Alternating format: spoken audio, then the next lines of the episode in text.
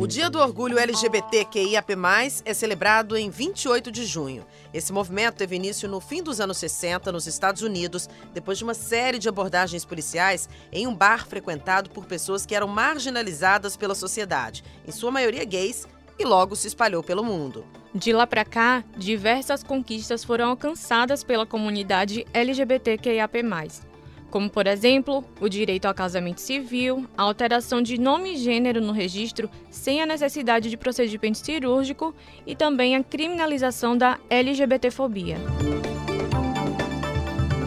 Além disso, em maio deste ano, o IBGE divulgou um levantamento inédito, onde 2 milhões e 900 mil pessoas se auto-identificaram como homossexuais ou bissexuais no país. Esses dados são de 2019 e foram coletados por meio da Pesquisa Nacional de Saúde. Mas apesar de todos esses avanços, uma letrinha parece estar esquecida na sigla, o B de bissexuais, que são pessoas que se atraem por homens e mulheres. E essa invisibilidade ocorre tanto na comunidade LGBTQIAP+, que deveria acolher e fortalecer essa orientação sexual, como fora dela, no meio heteronormativo. E para discutir as múltiplas questões sobre o Dia do Orgulho LGBTQIAP+, e a invisibilidade de bissexuais, o podcast Eu Te Explico entrevistou duas pessoas que atuam para garantir o direito dessa comunidade. Fazem parte deste episódio o defensor público com atuação em direitos humanos, Daniel Soeiro, e a pesquisadora, articuladora política e criadora de conteúdo afrocentrado, Ana Paula Rosário. Eu sou Camila Marinho, repórter e apresentadora da TV Bahia. E eu sou Natalia Cioli, repórter do G1 Bahia. E esta é a edição 67 do podcast Eu Te Explico. Chamo agora para conversa Ana Paula Rosário, bem-vinda aqui ao Eu Te Explico. Ana Paula, apesar da gente falar muito sobre gays, lésbicas, trans, travestis, a bissexualidade acaba sendo esquecida e muitas vezes invisibilizada seja dentro ou fora da comunidade LGBTQIAP+. De que forma que a gente pode fortalecer essa luta e evitar a invisibilidade das pessoas bissexuais? Eu acredito que falando sobre isso, né, promovendo educação sexual nas escolas, promovendo o debate da bissexualidade, é, pessoas bissexuais elas existem uma pluralidade enorme, né? É, muitas pessoas bissexuais elas têm relacionamentos é, diversos e às vezes a gente passa por preconceito porque as pessoas elas não compreendem o que é a bissexualidade. A bissexualidade é você se relacionar né, com homens ou mulheres, cis ou trans, aonde você é, não, não se relaciona somente com um sexo né? E quando você está em uma relação com uma mulher, muitas vezes tentam desqualificar essa bissexualidade, né? Falando, ah, mas será que você não é lésbica ou não? Ou quando você está com um cara, também tentam desqualificar essa bissexualidade. Ah, mas será que ela não é hétero? Será que, né? É, não foi alguém que pegou errado? Então a gente vai passando por vários processos que é de é, criminalização, estigma, né? Muitas vezes as pessoas também não entendem o que é isso e vai é, cometendo pequenas violências. E essas violências elas vão se configurando em coisas maiores e vai se configurando e se configurando e se torna aí esse apagamento que a gente vive socialmente, né? Então acho que hoje para combater a bifobia, para que as pessoas possam compreender o que é essa existência bissexual, é preciso que esse debate seja promovido como nós estamos fazendo aqui hoje. E por muito tempo, a bissexualidade foi colocada dentro de uma caixinha cisnormativa. Porém, é perceptível como as pessoas bissexuais têm tentado mudar esse discurso para poder englobar também as pessoas trans, a gênero, queer, dentre outras identidades que existem, né? E aí eu queria saber como você avalia esse discurso em busca dessa saída dessa caixinha, né, é, cisnormativa. Acho que todos nós estamos né, procurando nos desconstruir na sociedade que nós vivemos hoje. Não dá mais para a gente viver em uma sociedade onde a gente só enxergue a cis normatividade como uma possibilidade de existência. A gente precisa olhar ao nosso redor e ver né, quem são essas pessoas, o que, que elas estão fazendo, como a gente pode é, acolher e amar né? Bissexualidade é sobre amor. E quando a gente vai ampliando, né, falando, ó, nós nos relacionamos com homens e mulheres cis e trans, nós estamos dizendo assim que não existe essa barreira do gênero que foi colocada de uma forma muito natural, né, pela educação, por como essa sociedade ela foi construída a partir desse olhar desse homem branco, cisnormativo, cristão, onde as mulheres elas são essa mulher do lar, né, essa mulher que cuida da família, e a gente foi se construindo a partir disso né, é, a normativa ela foi se colocando e quando, então quando as pessoas LGBTQIA+, elas aparecem, né, elas surgem assim dizendo, ó, oh, nós existimos, independente de você dizer que não, é, com certeza nós vamos é, tentar nos desconstruir ao ponto da gente enxergar a humanidade do outro, né, e quebrar essa barreira de gênero. O amor é, é preciso que a gente compreenda o que é o amor primeiro, para que depois a gente faça as mínimas, as pequenas e as grandes desconstruções. Então, quando a gente fala hoje sobre as pessoas trans, não é somente para que a gente possa englobar essas pessoas dentro do debate, mas para que a gente possa existir e amar da forma que se escolha amar, porque a bissexualidade não é engessada, a gente não pode dizer que ser bissexual é somente se relacionar com homens e mulheres cis. E aí, se eu fizesse isso, com certeza eu estaria excluindo outras formas de amor vivenciada por pessoas bissexuais. Eu sei que muita gente já sabe, Ana Paula, mas não custa explicar para outras que não conhecem a diferença dos termos, né? O que, que é cis e o que, que é trans. Explica para a gente, só para deixar muito claro aqui para quem nos acompanha. As pessoas cis, né? No caso eu, é, no caso a Camila, a Nathalie, nós somos mulheres cis porque a sociedade, de uma certa forma, socializou a gente nesse lugar de mulher, né, que foi construída por uma visão global vai determinando lugares, né, e posturas e formas e jeitos de ser que compõem esse corpo mulher. E mesmo compreendendo todas essas questões, a gente consegue se ver e se amar e se aceitar dentro dessa identidade mulher, né? Então a gente tá existe, óbvio, a gente, eu sou feminista negra, eu tenho as minhas questões de enfrentamento a várias violências, mas eu me entendo enquanto a mulher que eu fui socializada. As pessoas trans, elas são essas pessoas que nascem nesses corpos socializados dessa maneira, né? No caso, o, os homens cis é, são socializados a ser homens, mas em um certo momento essa pessoa vai dizer assim, olha, eu não me enxergo nessa forma de ser. Eu não me enxergo nesse homem que eu fui socializado a ser. Então, ele vai é, passar por um processo, óbvio, de desconstrução, de, de, se reconhecer, de se auto-organizar, de procurar pessoas que estejam também né, nesse processo de, de transgredir, de transicionar, para que ela possa entender também e se evoluir enquanto uma mulher trans. Então, ela vai dizer: Eu não sou esse homem cis, eu sou uma mulher. Então, essa mulher trans, ela vem a partir dessa vivência. Hoje nós temos né, mais cedo crianças, adolescentes já discutindo essa, essa transgeneridade, mas essas pessoas elas nascem são socializadas a uma identidade de gênero que elas não se identificam. Enquanto as pessoas cis, elas são socializadas numa identidade de gênero e elas se identificam com essa identidade de gênero. E você atua como produtora de conteúdo. Eu queria saber de que forma você atua na internet, né, através do cyberativismo, para poder combater a invisibilidade de pessoas bissexuais e também falar da existência né, dessa orientação. Então, é, eu estou sempre trazendo o debate da bissexualidade, né, no meu canal Corpo Político, é esse espaço onde eu vou colocando para fora todas as os apagamentos e violências que atravessam meu corpo enquanto jovem, negra, periférica e bissexual, estudante de ciências sociais, enfim, as milhares de coisas que faço. Mas primeiro que quando eu trato de bissexualidade do meu canal, eu vou muito reivindicando a Gilete, né? Gilete é um dialeto que foi usado historicamente para menosprezar pessoas bissexuais. Então, geralmente as pessoas bissexuais ouviam muito isso, né? Ali é Gilete, ali é seis meses com homem, seis meses com mulher.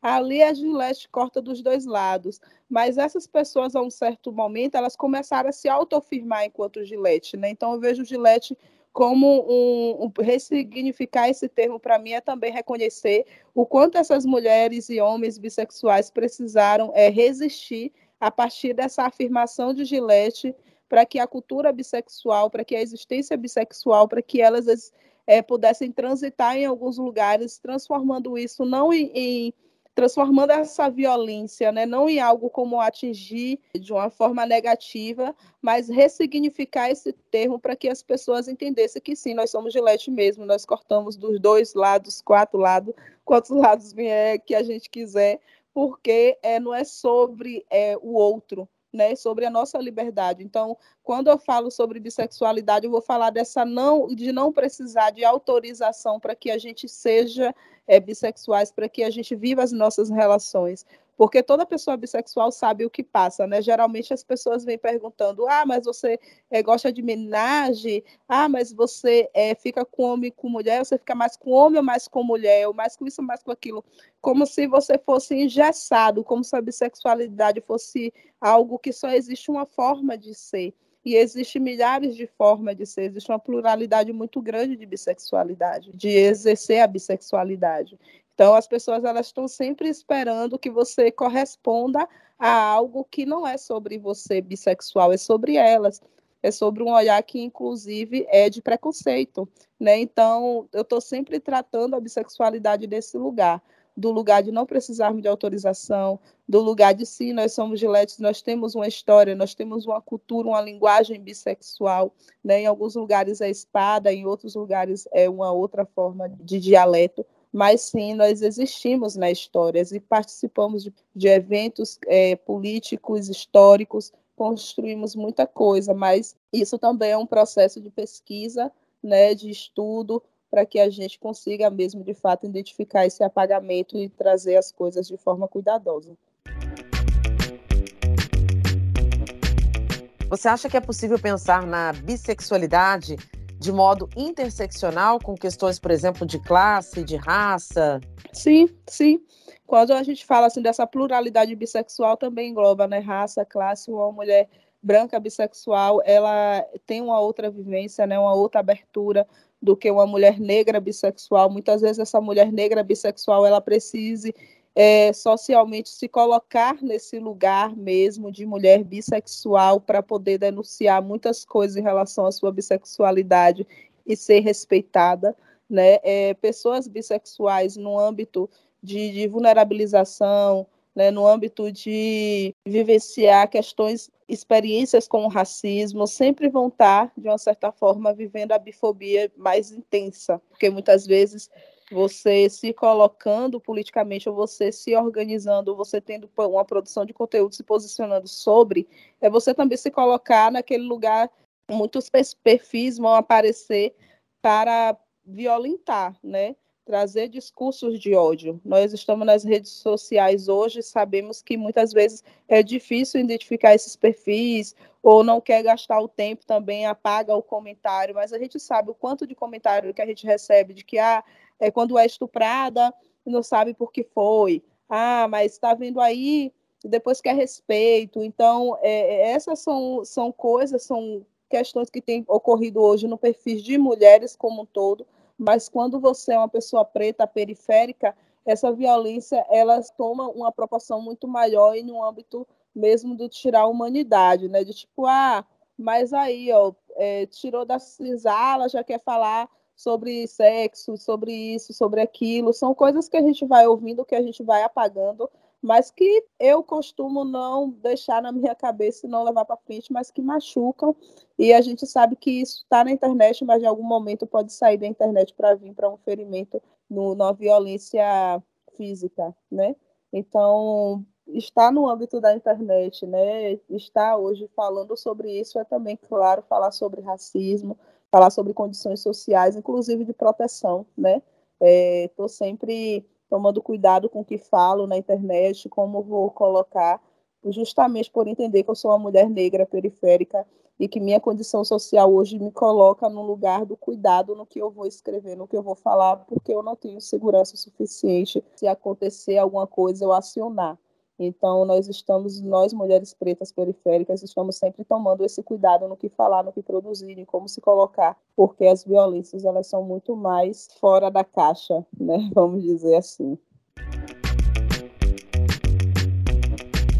E aproveitando esse gancho aí sobre diferença, eu queria saber se você acha que há uma diferença entre a forma de como mulheres bissexuais são tratadas na sociedade, se é, por acaso a gente for comparar com o tratamento recebido por homens bissexuais. É, na sua fala, você até citou sobre o caso de mulheres geralmente serem convidadas para homenagem, né?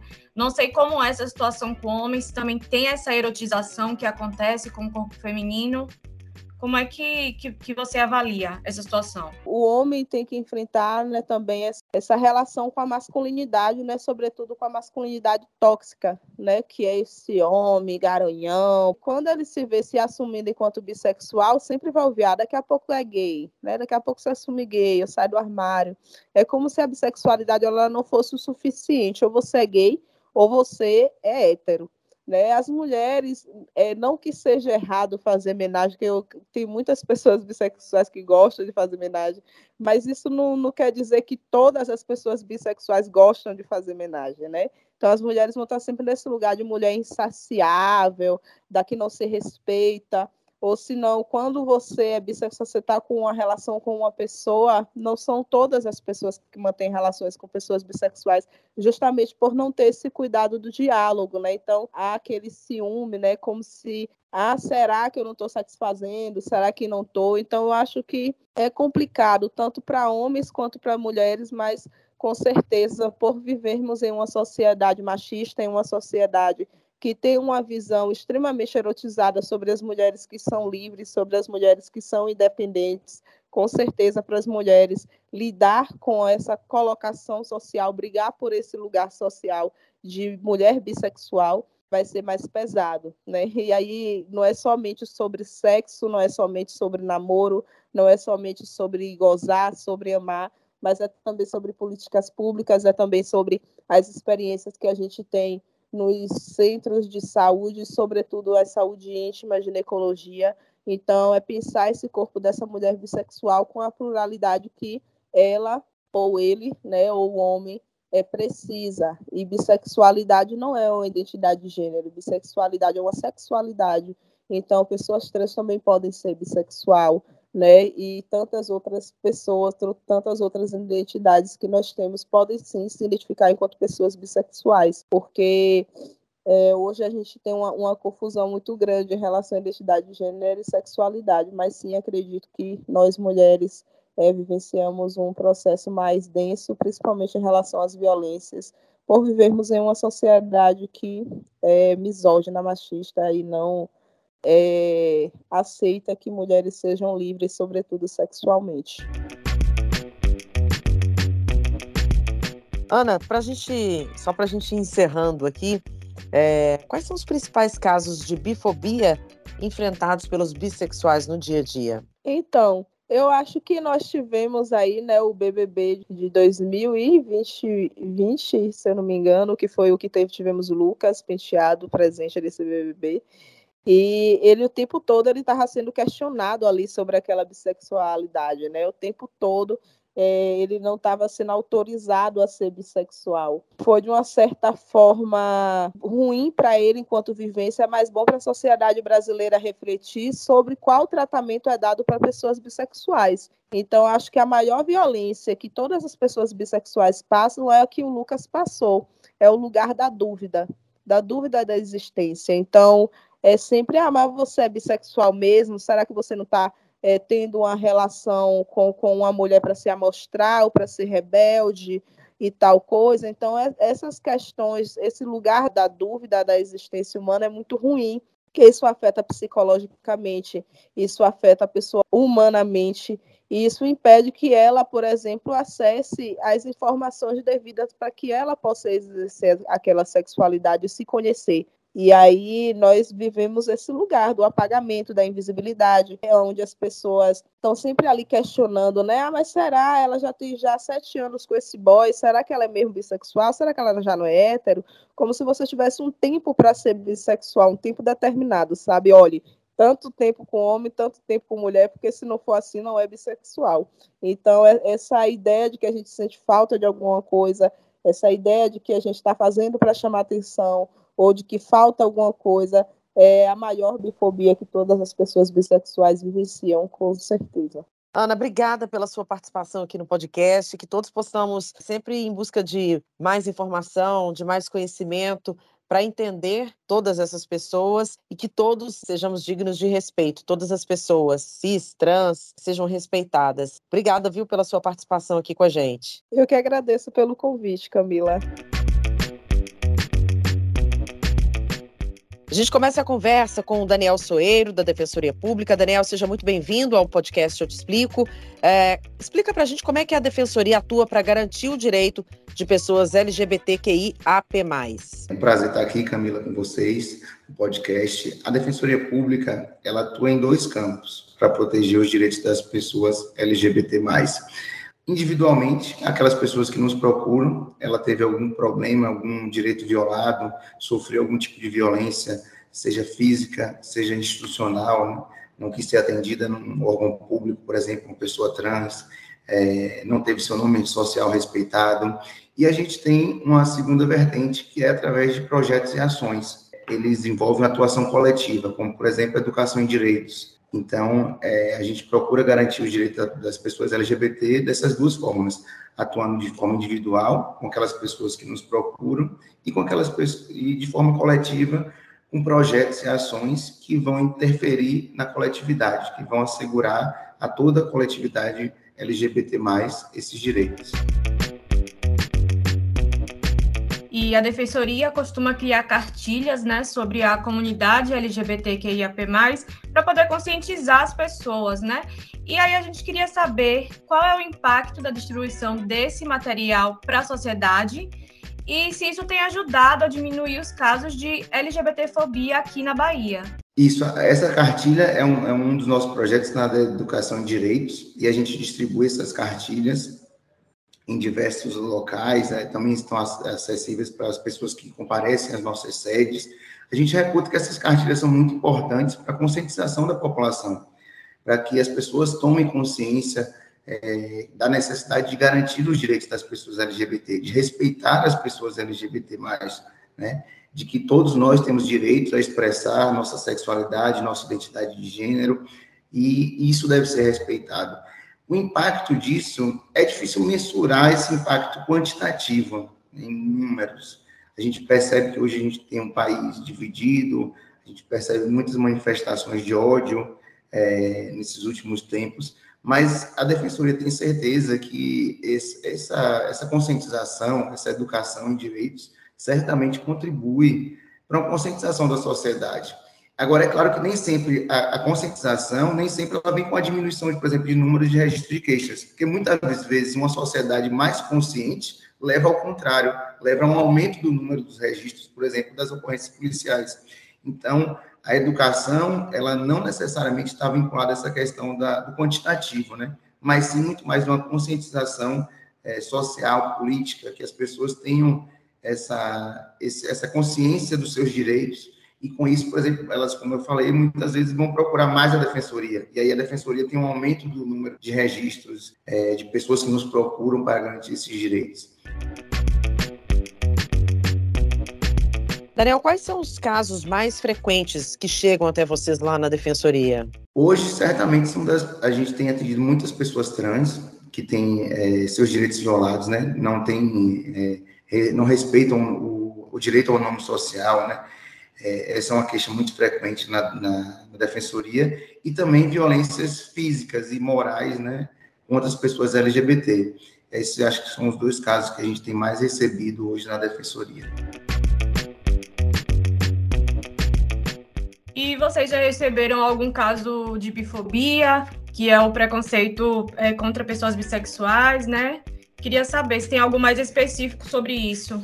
Não, a defensoria ainda não tem recebido especificamente é, esses casos de bifobia, é, embora estejamos atentos né, a essa questão, sabemos da importância da gente respeitar toda a diversidade é, das pessoas LGBT, mais, né, que nessa sigla aí a gente sabe que tem é, diversos é, movimentos, né, a gente tem agrupado desde a questão da sexualidade, a questão da identidade de gênero, e nós da Defensoria estamos atentos a isso. Por exemplo, quando a gente faz alguma ação, a gente procura convidar pessoas para opinar das diversas, é, é, né, pessoas trans, pessoas bi, pessoas gays, lésbicas, por saber que existem particularidades, mas até agora a gente não tem catalogado pelo menos essa, essa diferenciação, né? Que pode até, até, até nós também, nós internamente, precisamos treinar melhor nossos servidores e estamos atentos a isso, fazendo esses treinamentos, para que já no atendimento inicial a gente perceba essa diferença, né? Se é uma violação de direitos, se é uma pessoa bi que está ali se identificando como pessoa bi, então isso também é importante, mas hoje a gente não tem. Importante ressaltar, né, Daniel, que as pessoas bissexuais, elas geralmente são invisibilizadas. E a Defensoria tem percebido esse problema, mas de que forma que tem atuado para dar mais visibilidade a essa causa? Sim, é, é, importante a gente tocar nesse tema, porque a gente tem uma comunidade toda que é, de certa forma, invisibilizada, mas claro que dentro desse movimento há pessoas que ainda sofrem mais, né, é, e outras menos a depender né, de que categoria você está se enquadrando. É isso, a defensoria ela tem feito essas ações é, que eu falei e aí procurando dialogar com todos os setores do movimento LGBT para saber de que forma a gente pode construir essas ações, porque é, notem nós da defensoria é, a gente também não sabe a forma de como a gente vai conseguir é, fazer com que né, a sociedade mude, mas a gente está aberto a construir juntos. Então juntos e juntas essas, essas ações. Então, a gente, como eu falei, temos sempre é, chamado o movimento LGBT para participar de nossas ações e acreditando que com isso a gente pode contribuir, principalmente com a nossa, as nossas ações e projetos de educação e direitos, que eu acho que esse eu reputo um dos melhores projetos que temos, que é educar as pessoas, que é conscientizar as pessoas que elas devem respeitar as diferenças e as pessoas merecem esse respeito. É, Daniel, você poderia citar algumas dessas ações promovidas é, pela Defensoria, porque a gente sabe dessa distribuição de cartilhas, também tem os mutirões que vocês promovem, né? Eu queria saber quais são. A gente tem, por exemplo, também o casamento, né? ações de casamento coletivos LGBT. É, tivemos em Santo Amaro, em Lauro de Freitas, em Salvador, em que a gente é, faz esses casamentos justamente para poder chamar a atenção da sociedade, a gente divulga para que seja respeitado né, o casamento LGBT. A gente vai lançar agora uma, uma, atualização, na verdade, da cartilha que a gente já tem é, no dia 28, né, o Dia Internacional do Orgulho LGBT. A gente tem, por exemplo, Cine Debate, em que a gente promove né, debate de filmes, e a gente vai às escolas é, dialogar com, com a comunidade também, isso a gente tem feito frequentemente. Todas essa, essas ações visando é, a garantia de direitos da comunidade LGBT. Daniel, qual que é a condição em que as vítimas chegam até a defensoria no momento desse de ajuda, né, de auxílio da defensoria? Quais são as condições psicológicas dessas pessoas que chegam até lá? Camila, essa pergunta é muito interessante, porque na verdade há uma dificuldade das vítimas em acessar o sistema de justiça como um todo, né? seja a defensoria pública, seja as delegacias de polícia. É, note que geralmente as pessoas chegam até através de outros órgãos parceiros, através dos CAPs, né, através de, da comunidade, de pessoas que têm o contato da defensoria, porque essas pessoas se sentem muito fragilizadas. Elas chegam lá, imagine, foi vítima de violência e elas não têm acolhimento geralmente na sociedade, então é, para elas é um, uma dificuldade acessar a defensoria muitas vezes. Então é, é preciso a gente ter uma consciência disso também para poder procurar de que forma a gente pode acolher mais essas pessoas. Aí, por exemplo, a Defensoria tem dialogado com a Delegacia Geral, né, com a Polícia Civil, para que a gente tenha é, delegacias especializadas no atendimento da pessoa LGBT. Porque a gente sabe da dificuldade dessa pessoa quando chega na delegacia convencional é, de ser atendida, né? Mas a gente sabe que sofre chicana, as pessoas não atendem elas muitas vezes, não querem registrar a ocorrência. Então, a Defensoria está atenta a isso tudo, procurando contribuir para que essas pessoas sejam acolhidas.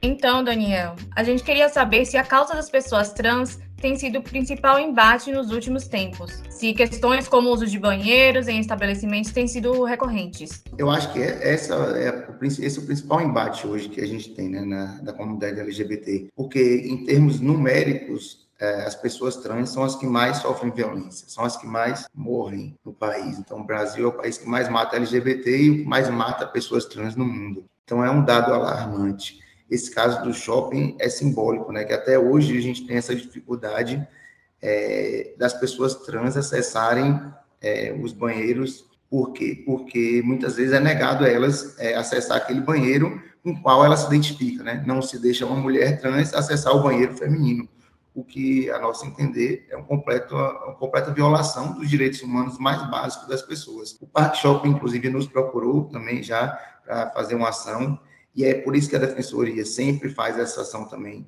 de adequação de nome e gênero das pessoas trans, buscando informar, conscientizar a população de que a pessoa trans, ela escolheu aquela identidade de gênero e ela tem que ser respeitada em todas as suas seus aspectos, seja do banheiro ou seja de outros direitos, como é, identidade, né, no sistema de saúde, todos os direitos ela tem que ser assegurado com a com aquela identidade de gênero que ela escolheu. Então, é preciso avançar mais, a gente tem que sair dessa situação é, drástica, dessa situação alarmante de ser o maior violador né, de direitos humanos do mundo. É impossível a gente continuar aceitando.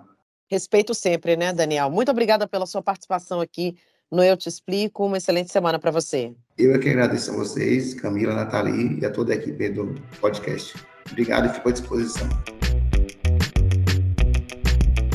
Para você que nos acompanhou até aqui, o meu muito obrigada. Até a próxima edição do Eu Te Explico. Para você que esteve com a gente, muito obrigada pela sua companhia. Até a próxima semana. Eu Te Explico, o podcast do G1 Bahia. Apresentação: Natalia Cioli e Camila Marinho. Produção e coordenação: Éder Luiz Santana. Edição: Rodolfo Lisboa. Gerente de jornalismo: Ana Raquel Copete.